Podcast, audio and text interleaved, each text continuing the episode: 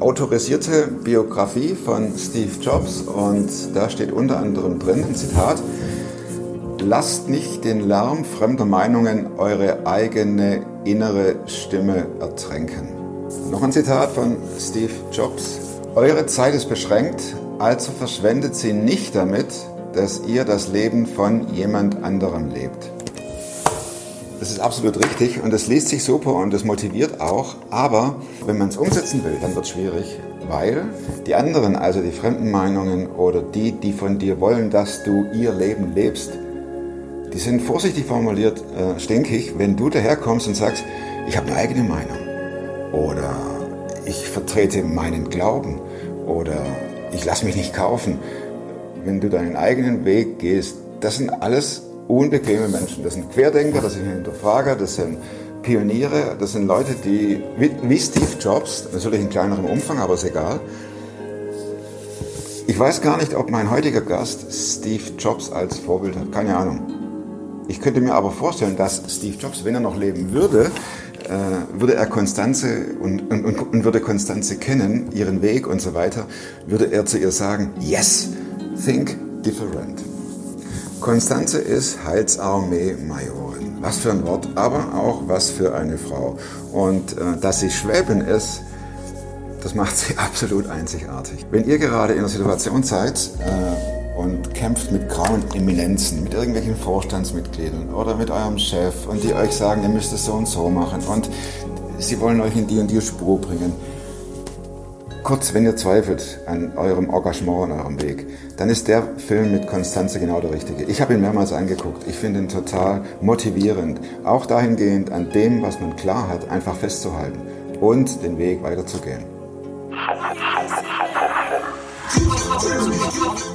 Klar bin ich einer, der gescheitert ist. Ich weiß nicht mal, was da läuft und was es ist. Ich bin in der Hinsicht im Moment ein bisschen privilegiert. Der Podcast mit Thomas Mayer. Natürlich denkst du dir dann erstmal, ja gut, der hat auch keine Ahnung. was weiß ich. Studiert noch Medizin, Ja. leitet Das hat er im Bett, hat er eigentlich einen Hund draufgeschlagen. Egal wie abgedreht das war. Konstanze, ich dachte, bevor du jetzt kamst, ich war der Meinung, jetzt kommt hier jemand in der tollen Heilsarmee-Uniform, ihr wollt mal echt. Ich dachte, ich mache ein Foto mit dir und mir und, und, und, und gebe nachher großkotzig an und sage, hey, guck mal, ich, ich, ich war, ich Ich war im Museum. Uhu. im Museum. Das hast aber du gesagt, gell? Wir müssen auch aufpassen. Wir Ja. beide sind Schwaben, Urschwaben und äh, kommen vom schönsten Flecken ähm, Ja, Deutschlands. Hat Gott die Welt geküsst. Ja, genau, geküsst und geplant. Das, das heißt ja so, ne, dass also als Ja. Gott die Welt erschuf, hat er einen Prototyp gebraucht und das war Baden-Württemberg. Deswegen, ja, genau. Mhm. Und ich dachte, hey cool, ich mache ein Foto und ein Selfie mit uns beiden und dann gebe ich ganz groß an und sage, ich war hier. Mhm. Pass auf, Majorin? Ja. Wahnsinn, gell? Ja, ich habe ich hab keine Ahnung. Ich weiß, ich weiß, ganz ehrlich, ich weiß von meinem Studium noch, Heilsarmee, du kannst mich sofort unterbrechen, Booth, ist richtig? Ja, der Gründer. William?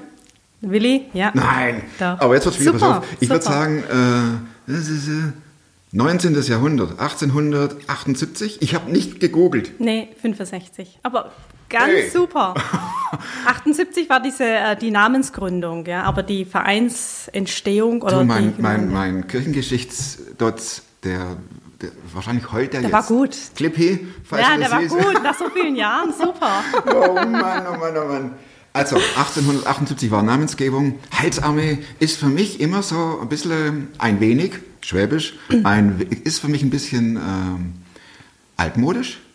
Ne? Und Uniform verstehe ich nicht. Ich war früher ähm, in meinem vorigen Leben Polizist, also da, da lief man dann auch, anfangs zumindest, in Uniform rum.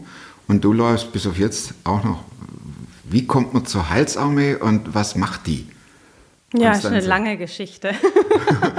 Ist okay, wir Ist haben eine alle sehr der lange Welt. Ich habe Geschichte. heute noch vier, äh, ich habe heute noch vier Speicherkarten gekauft, also Sehr wir gut. können einen Brauchen wir. okay. Also, ja, also es, äh, wie kommt man zur Heilsarmee? Ja, man, wie man halt zu einer Gemeinde kommt. Ne? Man, also ich würde es mal präzisieren. Wie kommst du zur Heilsarmee? Ich bin eigentlich von, von Hause aus ähm, ja, landeskirchlich, gemeinschaftsorientiert groß geworden. Also bin sehr traditionell geprägt. Also und über verschiedene Umstände haben meine Eltern die Heilsarmee auf der Straße gesehen, damals in den 80ern, lange her. Kam dann so der Gedanke, hauptsächlich von meinem Vater ausgehend, ähm, die gehen auf die Straße und die sind bei den Leuten mit, mit dem Evangelium und so, ne, und da gehen wir jetzt auch mal hin.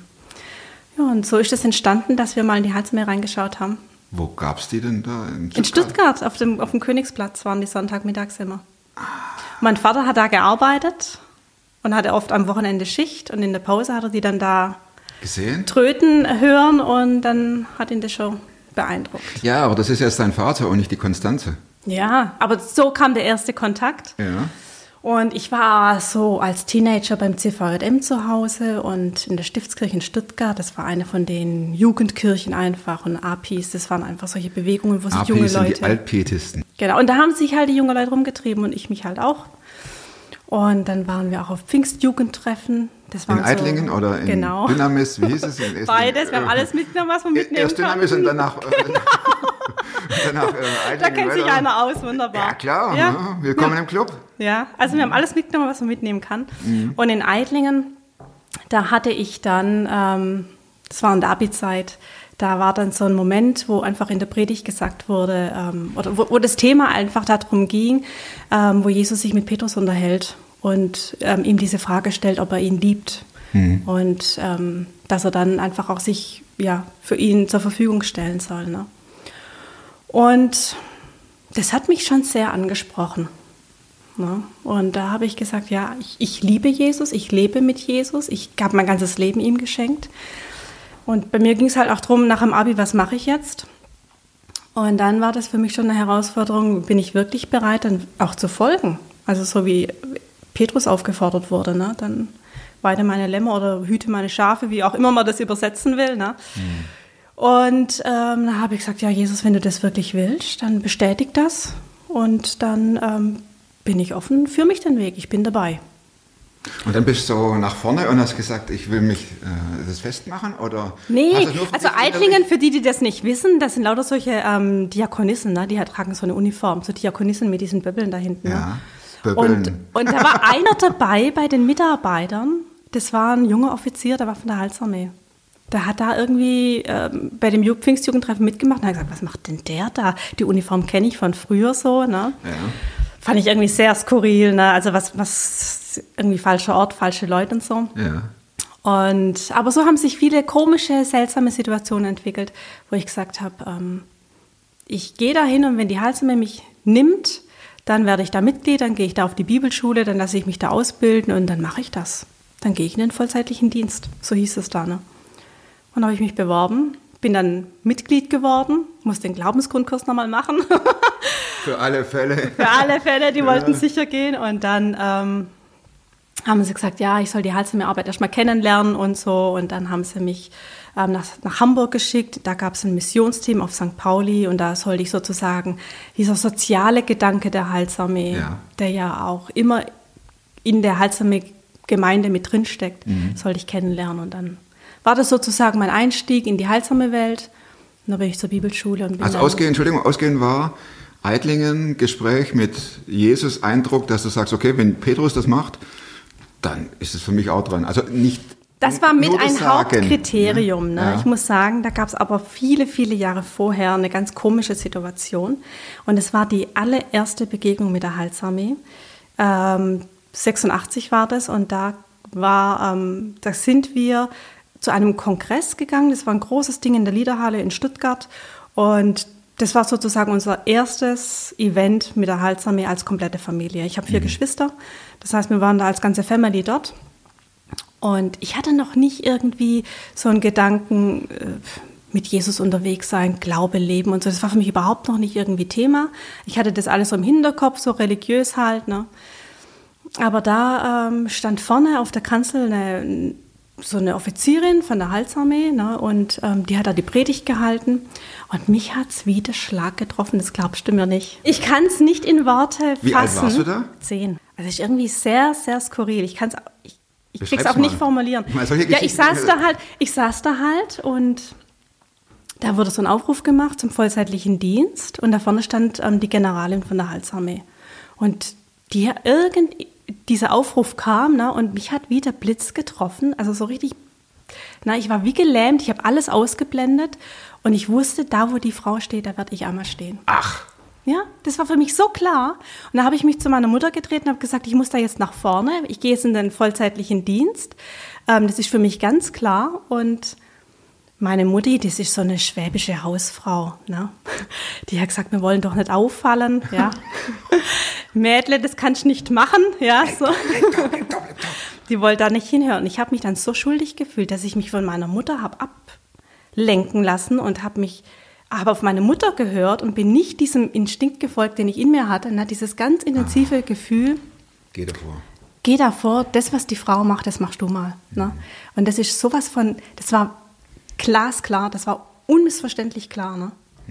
Ja, und ich habe dann die Veranstaltung verlassen, ich war nicht da vorne bei diesem Aufruf und habe mich dann total schuldig gefühlt. Ne? Das war irgendwie ganz komisch. Und dann, als ich 16 war, war ich in, auf Dynamis und habe da ähm, bei einer Predigt gehört, wie ähm, ja, diese Geschichte aus der Apostelgeschichte, ne, wo Hananias und Sapphira, wie die ähm, Gelder hinterziehen in der Gemeinde und dann so tun, als wäre nichts gewesen, ne, so ein bisschen das fromme Gesichtchen waren.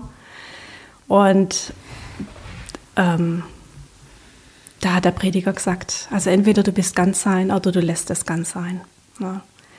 Und da war mir auch irgendwie, ja, bist du voll mit Jesus, bist du im Glauben voll unterwegs oder tust du nur so, als ob? Ja. Und da habe ich gedacht, ja, also so richtig offensiv gelebt, also habe ich es nicht. Ne? Und ich habe auch nie wirklich so einen Schritt gemacht, wo ich sagen würde, ähm, jetzt, ja, jetzt bin ich so ganz offiziell irgendwie gläubig oder Christ oder so. Ne? Ja, und dann bin ich damals ähm, mit diesem Gedanken, entweder du bist ganz sein oder du lässt es ganz sein.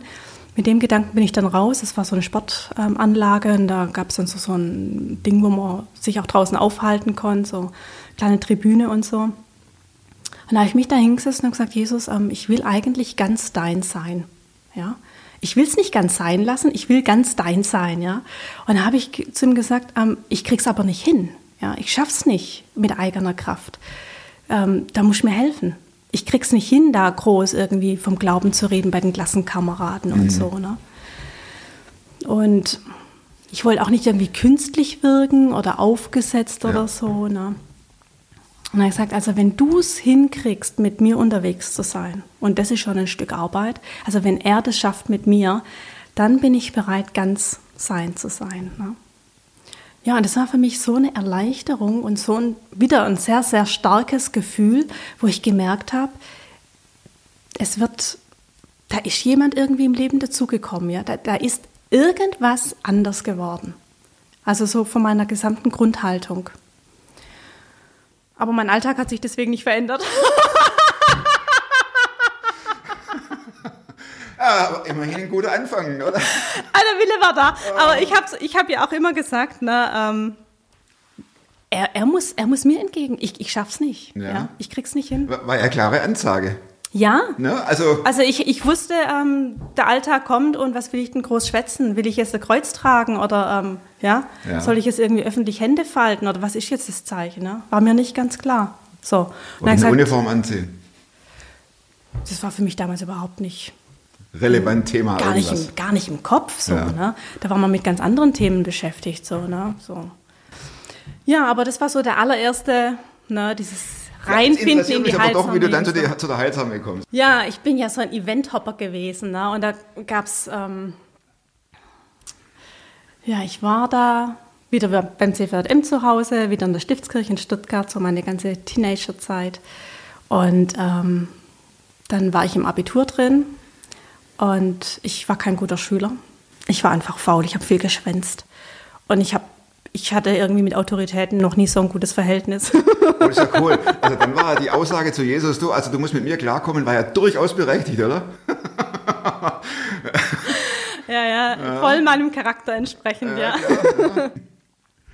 Ja, genau. Also ich hatte, ich war nicht so ein guter Schüler und dann kam, musste ich halt auch in mündliche Prüfungen reingehen, vor- unter anderem auch in Physik und da hatte ich überhaupt keinen Draht so, gell. Und dann ähm, ja, habe ich gesagt, also ich, ich, ich muss ja da irgendwie durchkommen. Und gesagt, Jesus, ähm, wenn du mir da durchhilfst, ja, dann gehe ich auch in, in Vollzeitdienst so. Ne?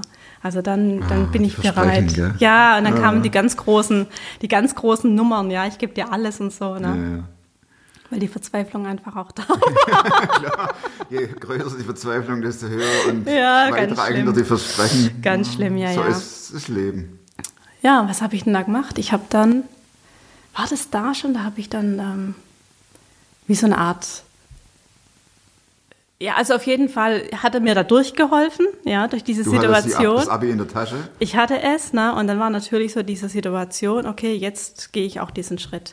Und genau. Und dann habe ich gesagt, okay, es ist klar, ich werde jetzt irgendwie gucken, dass ich auch vollzeitlich irgendwie einsteige.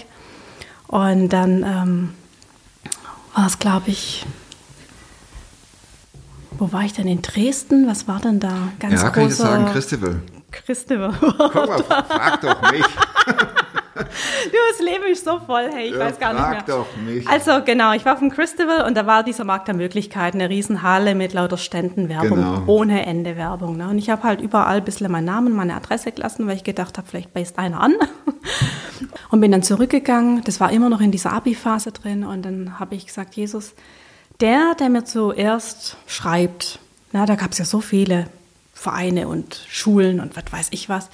Also die Organisation oder der Verein, der mir zuallererst schreibt, Interesse zeigt, da werde ich mich bewerben, da gehe ich hin und da lasse ich mich nieder. Ja, so.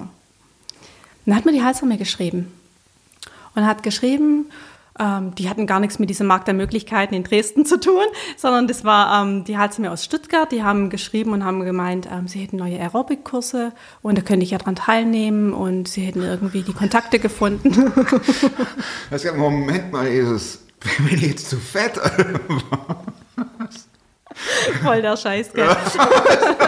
Soll ich jetzt Aerobic? Äh, Komm ich gar nicht mit.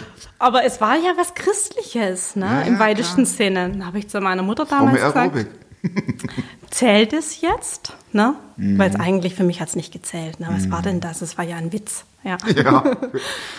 Und ähm, naja, auf jeden Fall hat sie gemeint, ja, entweder du nimmst es ernst oder ähm, eben nicht.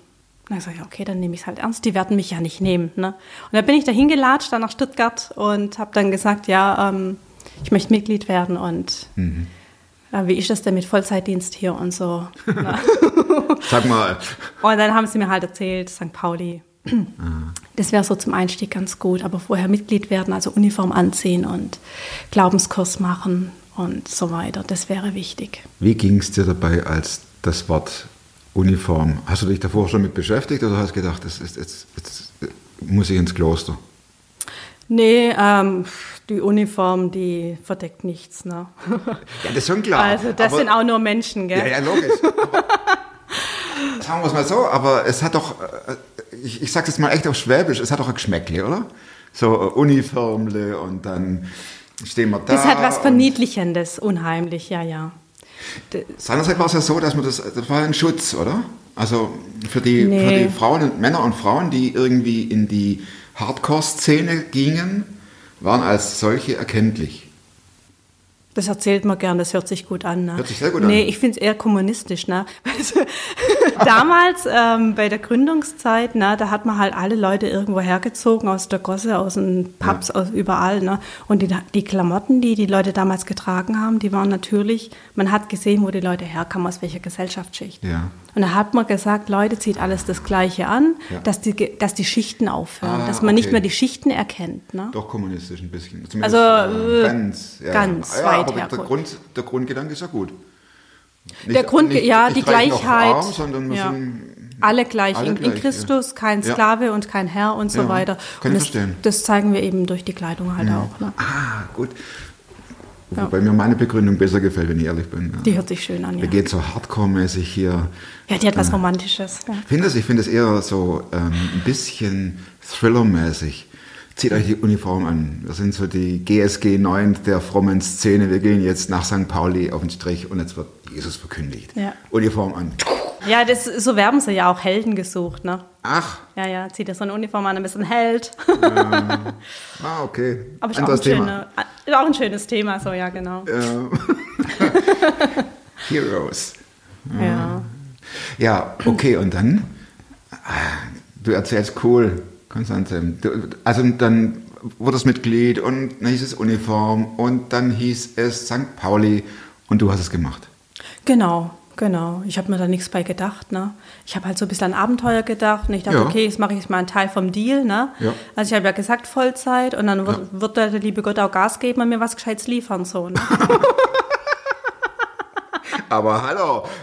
Ja, und dann bin ich nach St. Pauli und habe dann da ein Jahr lang halt gearbeitet und ich habe auf St. Pauli gearbeitet, na, das hört sich immer sehr witzig an. Ja.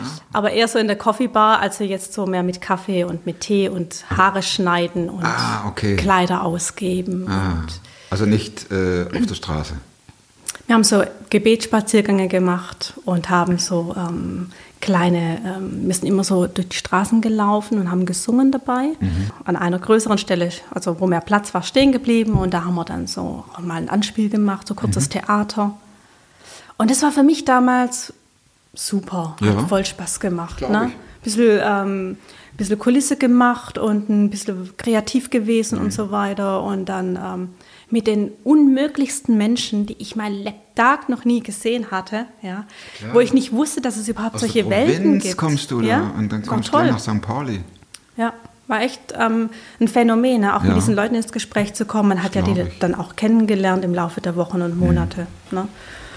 Und es war dann schon so der Sprung ins eigene Leben, auch in die Erwachsenenwelt, auch in dieses, es ist nicht, es ist nicht alles heil. Ja, dieses Biografien haben Brüche, also das habe ich da alles irgendwie so kennengelernt. Ne? Und das Dass so ein gut. Leben nicht linear verläuft, sondern Abstürze gibt und Ja, und das dazugehört. das ist ganz Normales eigentlich Ja, auch. Ne? dass es dazugehört und ähm, dass, dass ich aus einer absoluten heilen Blase komme. Mhm. Ne? Das ist völlig blauäugig. Mhm. Ne? Und das hat mir schon sehr, sehr gut getan, so ein bisschen die Augen geöffnet zu kriegen, wie, wie manche Menschen A, Kindheit erleben und, äh, und B, auch mit, mit, mit Dingen in der Arbeit und ähm, mit Beziehungsproblemen und, und, und, wie sie damit fertig werden. Ja. Ja, und dass es ja natürlich schwierig ist, ne? mit dem heile Weltblase, wie du das beschreibst, da funktioniert ja auch der Glaube. Ne? Auf jeden Fall. Da Und hat ja alles seine Ordnung. Genau, eben. Und jetzt ist auf einmal, lernst du Leute kennen, da, da funktioniert gar nichts. Also so meine Standardantworten, die haben nicht geholfen. Ja. Ne? Und die haben halt auch gedacht, was ist denn das für ein, der kann nicht alles erzählen. Ne? Also das war so auch dieses Naivchen, also so habe ich ja auch gewirkt, ne? so dieses Naivchen vom Dorf und die meint es halt gut und ähm, die will halt was Gutes tun in dieser Welt und da kommt auch so ein bisschen dieses Ausnutzen mit rein ne? und dieses, der erzähle ich mal einen vom Pferd und so. Also man wird ja auch ganz schön verarscht. Ne? Ja, natürlich. Muss man ja sehen. Die haben ja auch ein Ziel. Ja, klar. Ne? Die wollen ja auch was schließlich. Aber das lernt man ja. Ne? Und am Anfang wird man verarscht und irgendwann fällt man auf die Schnauze und dann wird man ein bisschen, naja, reifer will ich nicht sagen, aber wie, wie wurdest du dann vom Naivchen zum, zu der Frau, die du heute bist?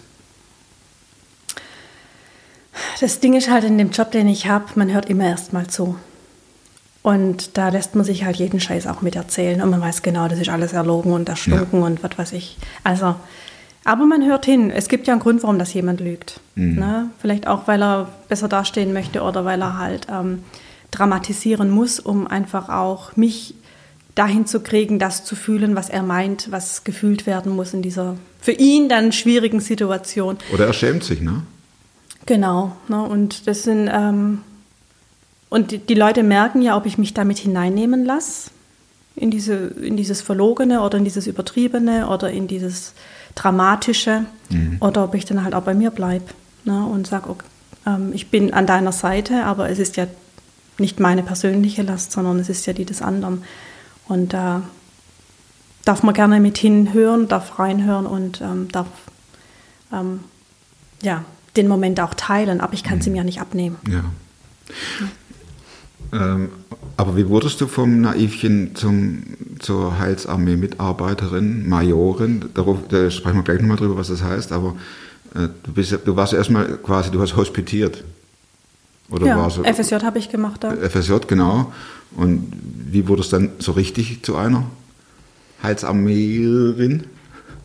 Ja, ich bin dann nach diesem Jahr in die Schweiz, habe dort die Bibelschule von der Heilsarmee besucht. Und dann wurde man versetzt. Ne? Dann kam irgendwann der große Wisch, wo drauf steht, Sie gehen in die und die Stadt, in die und die Gemeinde und tschüss. Und da war ich 21. Da ging ich dann nach Nordrhein-Westfalen ins schöne Herne Oh nee. in eine Nee. Seniorengemeinde. Herne. Also ich, ich habe deshalb, ähm, bleibt mir gerade ein bisschen so die Luft weg, weil ich gerade dachte, wie würde es dir gehen, wenn du einen Brief kriegst, also wo drauf steht, du wirst jetzt versetzt. Das ist ja dann tatsächlich, als ob du einen Einsatzbefehl in das, äh, als Soldat bekommst. Das ist jetzt mal gut, wenn jemand sagt, das ist cool, das mache ich. Ich freue mich an Herne, ich freue mich an Öhr Erkenschwick und freue mich dann auch mal an Weiblingen und dann bin ich wieder. Aber ist schon heftig, oder? Und Ja, am Anfang war es natürlich ein Abenteuer Klar. und dann wurde es extrem mühsam. Ist, es ist nach wie vor extrem mühsam, ne? weil man ja vor Ort nichts aufbauen kann. Ja. Letztendlich müssen wir wieder zum Anfang zurück. Äh, war ja dann doch was mit Gott seinerzeit. Ja, immer. Ja, ja. Der ist ja immer irgendwie mit dabei gewesen. Nur so wie ich immer so auf ihn zugegangen bin, es war immer so ein bisschen phasenweise, hatte oft mit Not zu tun ne? oder Mhm. Unsicherheit oder Orientierungslosigkeit. Also ich hatte immer so Momente im Leben, wo ich ganz bewusst nochmal einen Schritt auf Gott zugegangen bin und gesagt habe, ähm, jetzt brauche ich dich, jetzt brauche ich Mhm. Orientierung und so. Ne? Ja. Erlebst du Gott in deinem Alltag? Ja, finde ich schon. Kannst du ein Beispiel geben? Ja, da gäbe es ganz viele Beispiele.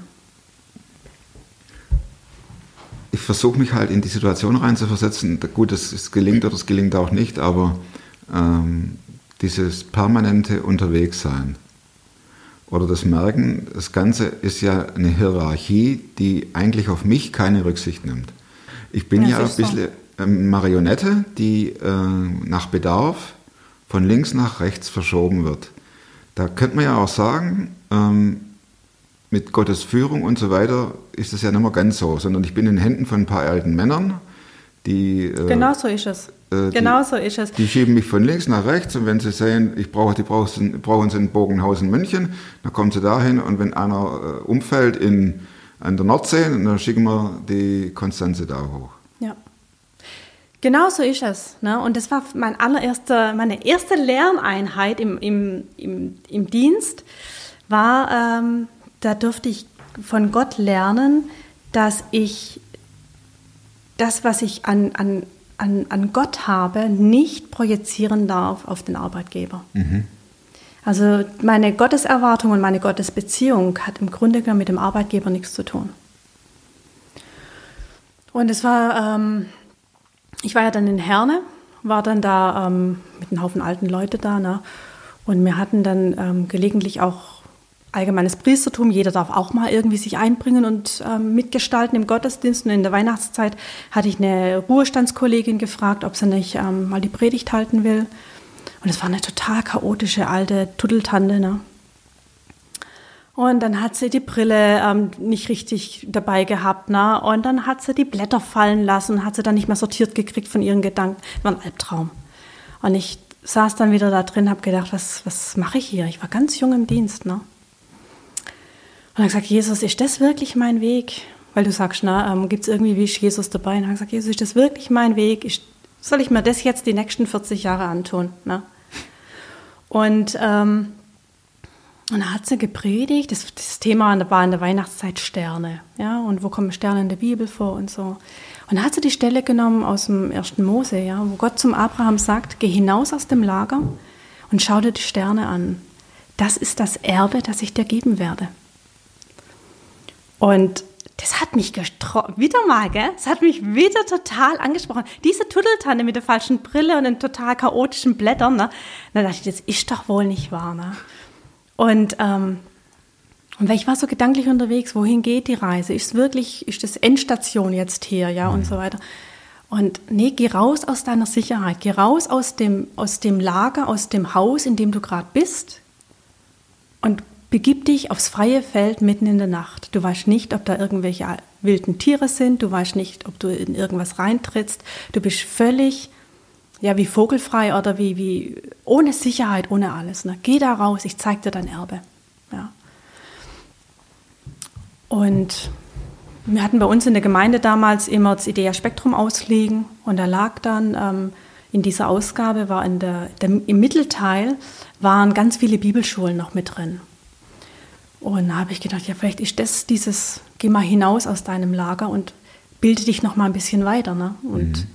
mein Vater hat eh immer gesagt, du hast nichts Gescheites gelernt, jetzt mach mal was Ordentliches und so. Und da dachte ich, ja, vielleicht, vielleicht ist das ja auch ein Gedanke. Ne? Und da habe ich mir das so angeschaut und habe dann gesehen, ähm, ja, man kann Sachen auch kombinieren. Es gibt Module, man muss nicht, ähm, also man kann auch arbeiten und studieren und so weiter. Da habe ich damals gedacht, das ist vielleicht doch wirklich so eine Richtung und habe dann in, in, bei Stuttgart unten in Korntal eine Bibelschule gefunden. Da habe ich mich dann beworben und die haben auch gesagt, sie würden mich nehmen für ein Masterstudium. Und dann bin ich zur Heilsarmee und habe gesagt, ich möchte gern studieren. Oh. Theologie. Mhm. Und dann haben sie gesagt, ich soll mal zur Zentrale kommen. Wo ist die? Köln. Und dann bin ich da gesessen mit dem Landesleiter, dem Stellvertreter und ich. Dann sage ich, ich möchte gerne Theologie studieren. Ich habe das Gefühl, dass ich ähm, einen Schritt gehen sollte in, ins Ungewisse und mich da führen lassen sollte mhm. und dass da was drinsteckt, was Gott mir irgendwie als Erbe auch schenkt. Ne? Ich habe es ich religiös formuliert, das war, glaube ich, ein Fehler. Auf jeden Fall. Das war nichts. Auf jeden Fall sagte sie, wir brauchen keine Theologen, wir brauchen Sozialarbeiter. Ich soll Sozialpädagogik studieren. Jetzt sag aber bitte nicht, dass du Sozialpädagogik studiert hast. Und dann, und dann habe ich gesagt, ja, ähm, das sehe ich mich nicht, habe ich gesagt. Also mein Werdegang, so wie ich mich gef geführt gefühlt habe, ja. ja. auch in meinem persönlichen Gebetsleben und auch in meinem Bibellesen und in dem, was im Alltag passiert ist, ne, da war mir klar, Gott will, dass ich mich im theologischen Feld mhm. einfach, mhm. dass ich da weitermache. Und dann habe ich gesagt, nee, ich möchte Theologie studieren, das ist mir wichtig. Und ich glaube auch, dass das dran ist. Und ich habe gesagt, und ich glaube auch, dass es von Gott kommt. Und dann habe ich gesagt, ja, aber von uns kommt es nicht. und dann, ähm, dann habe ich gesagt, ja, was machen wir jetzt? Ich werde auf jeden Fall studieren. Ne? Na, habe ich gesagt, ja, wird es dann auch so, gibt es nicht einen, einen, einen Fonds, wo man mich dann auch mit unterstützen könnte? Gleich nachgesetzt, oder? Nachgeschoben. Und dann ähm, haben sie... richtig tough vorgegangen, ne? Also... Ja, ich hatte ja keine Angst, weil ich wusste, ich, ich, ich habe hab Rückenwind. Ich habe ja? Rückenwind. Ich war ja... Ich wusste, ich hatte für mich eine totale Sicherheit, das ist der richtige Weg. Hey, und guck mal, von der alten Frau, die, die Brille verliert und die Zettel und irgendwas, ne? Ja, voll die beschucke Frau ja, da, ne? Dann diese alte Frau, um zu dir zu reden. Und, und ja, und dann hat er gesagt, der, der Landesleiter damals, ähm, ja, wenn ihr Gott will, dass Sie Theologie studieren, dann wird ihr Gott Ihnen auch Ihr Geld geben. Und das war's. Mhm, da, ne? Und dann bin ich auf eigene Faust sozusagen. Du musstest dich abmelden von der Heilsarmee, oder? Ich habe mich abgemeldet, ja. Also ich durfte sozusagen meinen Rang behalten. Also ich, ich wurde noch als Offizier geführt, aber ich war nicht mehr Arbeitnehmer. Mhm. Ja, ich habe mich dann privat versichert und bin dann zu dieser Schule da. Nach Korntal? Nach Korntal. Es war eine Missionsschule, da waren viele Leute, die schon Praxiserfahrung hatten und die zurückgekommen sind, Heimaturlaub hatten und dann da ihre ähm, theologische Weiterbildung und so gemacht haben. Und da habe ich dann angefangen, ähm, im Masterstudiengang Theologie zu machen. Es war verdammt schwer. Ne? Weil ich, ich kam von der Praxis ähm, ich hatte überhaupt keinen Bezug mit Aufsätze und Hausarbeiten und ähm, mhm. Also diese ganze Rumsitzerei da und am ähm, Theoretisieren, das war für mich ähm, nur Müll. Gell? So. Dann diese akademischen Lehrer, umso mehr Titel, umso größer die Ehrfurcht. Das war nicht leicht. Aber du hast durchgezogen, ne? Und da hast du einen Master Theol. Ja, ich habe es. Ähm, Irgendwann hat mich der Rektor an die Seite genommen, hat gemeint, ich soll ins Büro kommen. Und dann saß ich mit ihm im Büro und hat er gesagt, also er könnte mich nicht weiter studieren lassen, ich sollte mal meine Studiengebühren zahlen. Scheiße. und ich wusste ja nicht, woher ich das Geld nehmen sollte. Ich hatte ja keinen Verdienst mehr, ich hatte auch nie gespart. Ne? und war es auch. Ja.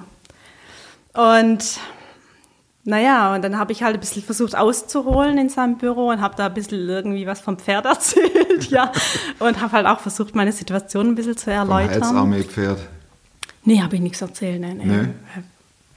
Ich glaube, das, das wäre irgendwie nicht gut gekommen, wenn ich, wenn ich dann noch irgendwie ähm, die noch mit ins Boot gebracht Nee, ich habe halt erzählt, ne, dass ich das Gefühl habe, ich bin auf dem richtigen Weg, aber Mhm. dass ich halt mich da auch in Gottes Hände begeben habe und so, bla bla. Ich war ja auch so, aber was, das will der nicht hören. Das, Nein. Ja, der muss ja auch ähm, Rechnen. Wirtschaft- Genau. Ja, und ich saß da drin, habe echt geschwitzt wie ein Tier und ähm, da kam die Sekretärin rein und hat gemeint, ähm, sie wollte nur die Info durchgeben, dass äh, meine Studiengebühren bezahlt wären. Ach, Und dann, dann habe ich gesagt, das glaube ich nicht. und dann hat sie gemeint, ja, da kam eine Spende rein. Wohl genau in der Höhe, die bei mir offen war. Ja, ich wusste ja gar nicht, wie viel offen ist. Also ich habe halt immer nur Kurse belegt und habe gesagt, Jesus, du weißt alle Dinge. Ja, du weißt, ich folge dir und jetzt irgendwie mach es, dass es läuft. Ne? das ist so der Hammer, echt. Also das hat, also das hat mich schon Nerven gekostet, muss ich schon sagen. Wie hat dann der Schulleiter reagiert? Ja, der hatte dann, toller Schreibtisch übrigens hatte der, gell? Also so ein Kugelschreiber in Holzoptik mit einem Holzbrett, ne, wo er sein Papier drauf hatte, um die Notizen mit mir zu machen, mit gedämmtem Licht, ja, mit einem Designer am Regal hinten, wo seine tollen Lexikas drin standen. So. Aha, super. Alter, der hat ein geiles Leben, gell? Ja, er saß dann so da und hat das so an seinem Kugelschreiber rumgespielt, ne? Und dann hat er gesagt, ja, ihren Glauben müsste man haben. Tja, du hast gesagt, ne, ich gebe Ihnen die Adresse in St. Pauli, da können Sie mal eine Runde mitlaufen. Nee, ich habe gesagt, ja, was für ein Glauben, gell? Ich hatte ja, ja, ich habe mich da nicht besonders ähm, fromm gefühlt oder so. Ich war ja fix und fertig. Ja, also ja, du, hab- hast halt, du, du hast eben Jesus ernst genommen, ne? Und dass Ja. Jesus nicht nur durch der Ulrich Parzani oder andere Cracks redet, sondern Nee, durch so eine alte Frau, die er gebraucht und äh, dir klar macht, Rückenwind. Ja, und, und Gottes Wege sind so. Ne? Mhm. Der kommt im, im kleinsten, im chaotischsten, im unwichtigsten, macht er sich am stärksten sichtbar, finde ich. Mhm. Ja. Und das ist so die Lehreinheit, die ich ganz am Anfang von meiner Dienstzeit, das war das Erste, was ich lernen durfte. Ne? Ähm, immer, bleib immer am Boden, bleib immer bescheiden. Ähm, dann begegnest du Jesus. Ne? Und dann passieren Dinge mit dir, wo du, wo du staunst und wo du sagst, wie, wie, konnte, wie konnte das passieren? Ja? Also das ist dann, das ist ein Wunder, wo ich selber einfach ähm, auch ins Danken reinkommen darf. Gell? Ja, und wie deutlich wird, dass du, du hast es ja eben so gesagt, du trennst zwischen Arbeitgeber und zwischen Jesus. Ja. Und das ist ja äh, das A und O. Ohne. Die, nee, vor. das, ich war ja arbeitstechnisch teilweise so verletzt worden, auch von Vorgesetzten. Wenn ich da die Trennung nicht hingekriegt hätte, dann wäre ich nicht mehr als Christ unterwegs. Ne? Sondern ich Ich wusste, wiederhole es nochmal für die Nichtschwaben unter uns, dann wärst du nicht mehr als Christ unterwegs. ja, Das ist eine harte Aussage. Aber es ist so. das wäre so, definitiv. Ja. Weil äh, wenn ich irgendwie ähm, meinen Gutglauben oder meine Hoffnung in das Wohlwollen von situierten Christen oder was auch immer legen würde, ne, dann wäre ich total ähm, abhängig auch ne, von, von deren Willkür oder von Gutdünken oder von, von deren... Ähm, Wohl und Wehe. Genau. Und das, das war das Erste, was ich lernen durfte tatsächlich. Ähm, Gott hat eine andere Hausnummer. Ja? Und ähm, ich, ich tue gut daran, wenn ich mich nach dem Willen Gottes orientiere und dann mit dem, was, wo ich auch merke, das ist der Weg, wo Gott mit mir unterwegs ist, das dann versuche in meinen Alltag, Alltag reinzukriegen. Ich zieh mal hier ein bisschen. Äh, so. Ja. Ja. Welches Bild hier? Gut. Geht es? Ja, klar. Also. Ich bin so fasziniert. Aber wir müssen sowieso langsam zum, äh, Zum Ende jetzt, ja. Ja, wir sind ja schon The über. final. Das ist über einen Countdown. Nein, der nicht. Konstanze, du, du bist Majorin. Ja. Was heißt das? Weiß So- ich auch nicht, ist eine Krankheit, eine, eine Krankheit ist Alterserscheinung. Alterserscheinung ist es? Fällst du auch die ähm, Karrierestufe hoch, die Leiter hoch? Oder? Nee, ist eine Alterserscheinung. Also man ist fünf Jahre Leutnant, dann ist man ähm, zehn Jahre ähm, Kapitän und dann ist man automatisch im Anschluss Major. Kriegt man dann auch mehr Geld? Nee. Ach, wir kriegen doch kein Geld. nee, wir kriegen ein Taschengeld, kriegen wir. Ja. Weil der liebe Gott wird uns ja eines Tages entlohnen. Genau, und im Himmel gibt es Urlaub und vorher nicht. Und äh, Allzeit bereit und so, ja, ja. so cool.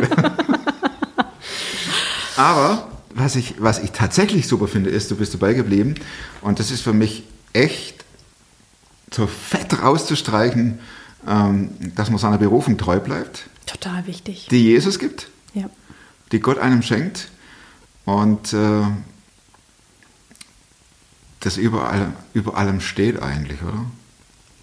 Den Ja. Herrn der Sterne und Ja. der alles erschaffen Man kann, das, man kann die Bibel einfach ähm, nehmen, wie sie ist. Ja? Man muss da nicht groß reininterpretieren. Nehmen, wie sie ist. Äh, Ich nehme sie wörtlich, ich nehme sie ernst, ich nehme es persönlich und ich lebe damit. Ich habe drei Schlussfragen. Raus mit. Konstanze, ich könnte mal weiterreden. Wir würden auch noch einige Themen raushauen, das bin ich ganz, auch. ganz sicher.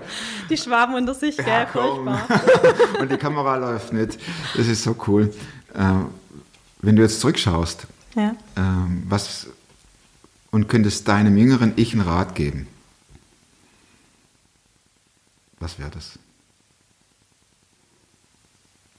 Eigentlich die Ermutigung, auf jeden Fall Ermutigung, ähm, bleib, bleib dem treu, zu dem du berufen bist. Ne? Bleib einfach treu. Das ist richtig. Und die vorletzte Frage: Gibt es ein Buch, das du mehr als einmal gelesen hast? Und wenn ja, welches? Liebst du Bücher? Bist du eher kritisch? Mittlerweile frage ich ja auch nach Filmen. Das Buch, was ich schon mehrfach gelesen habe und ähm, was ich auch immer wieder nochmal lese, das ist tatsächlich die Bibel. Weil ich ähm, meine Fragen in der Bibel nicht beantwortet bekomme, in dem Maße, wie ich sie beantwortet haben möchte. Okay. Und deswegen nochmal lese, aber auch ähm, neu ins Nachdenken komme und ähm, ja, auch Fragen beantwortet bekomme, die ich noch gar nicht gestellt habe. Also das ist für mich einfach das, das lebendigste Buch, was mit mir unterwegs ist, was ich kenne. Letzte Frage. Jetzt. Plakatfrage. Du in München Mhm. am Mittleren Ring kannst irgendein Plakat buchen, eine Woche lang und da kommt genau das drauf für Lau, was du gerne drauf haben möchtest. Wie hieße die Aufschrift? Es wäre eine positive Aufschrift und es wäre ähm, eine Ermutigung, ja, weil Menschen brauchen dringend Ermutigung. Und es wäre ähm, es wäre eine persönliche Ansprache. Vielleicht, ähm, da ist einer, der dich liebt. Oder da ist einer, der dich kennt. Oder ähm, da ist jemand, der dich, der dich sieht. Also irgendwie sowas in die Richtung. Also es wäre etwas sehr Persönliches und es wäre etwas Ermutigendes. Kurz, damit man es lesen kann beim Vorbeifahren. Ja, das ist die Schwierigkeit, ne? Ja, aber es wäre, ähm, oder du, ähm, machen einen bei Gott bist du willkommen oder irgendwie sowas. Ne? Also so, weil wir haben, wir haben einen Gott, der ähm, mit so einer Liebe uns Menschen begegnen will und wir kriegen es nicht mit. Ne? Und ist natürlich eine Herausforderung, das so kurz zusammenzukriegen, dass man sagen kann, okay, jetzt kommt es an, ohne dass es nach einem Vorwurf klingt oder so, ja. Sondern es sollte schon einladend sein, dass man Gott kennenlernt, weil es macht das Leben hell. Vielen Dank fürs Zuschauen oder Zuhören. Und wenn ihr gerade vor dem Rechner sitzt, dann hinterlasst doch einen fetten Daumen für Konstanze. Für ihr Engagement, ihren Mut. Nächsten Montag kommt die nächste Folge von Superfromm. Und bis dahin, ich wünsche euch alles Gute und ganz wichtig, bleibt super